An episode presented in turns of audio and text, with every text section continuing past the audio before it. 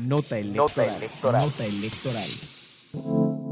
Al participar en el segundo día de actividades del seminario, el Plan B electoral, Equidad, Austeridad o Incertidumbre, del Instituto de Investigaciones Jurídicas de la UNAM, la consejera Dania Rabel señaló que con la reforma electoral se elimina la facultad interpretativa tanto del INE como del Tribunal Electoral, la cual dijo ha traído avances como en el ejercicio de derechos de la ciudadanía y en la equidad de las contiendas.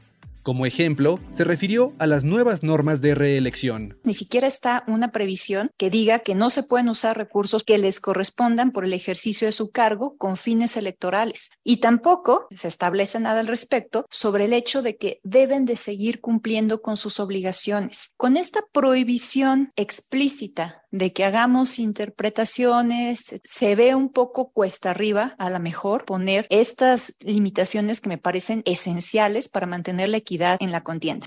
Mencionó que con los cambios a las leyes, los organismos públicos locales tendrán prohibido contar con estructura y recursos para la fiscalización. Los organismos públicos locales electorales sí coadyuvan con nosotros en algunas actividades. Si se desmantela por completo las áreas que tienen de fiscalización los organismos públicos locales, se hace nugatoria la facultad que existe en la Constitución o la posibilidad de que nosotros deleguemos la fiscalización en un instituto electoral local.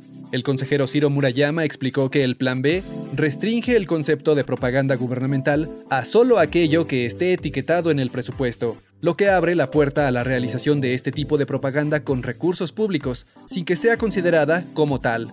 Además, permite la intromisión de personas servidoras públicas en la equidad de las contiendas. Con lo cual, la propaganda gubernamental, en vez de estar definida en los términos que lo ha hecho la jurisprudencia, pues ya pasa a ser definida a la conveniencia de cada sujeto regulado. La intromisión en las campañas de los gobernantes está abierta. Ya es uso de la libertad de expresión. La nueva ley de comunicación social protege a los servidores públicos de algo que corresponde al ciudadano de a pie.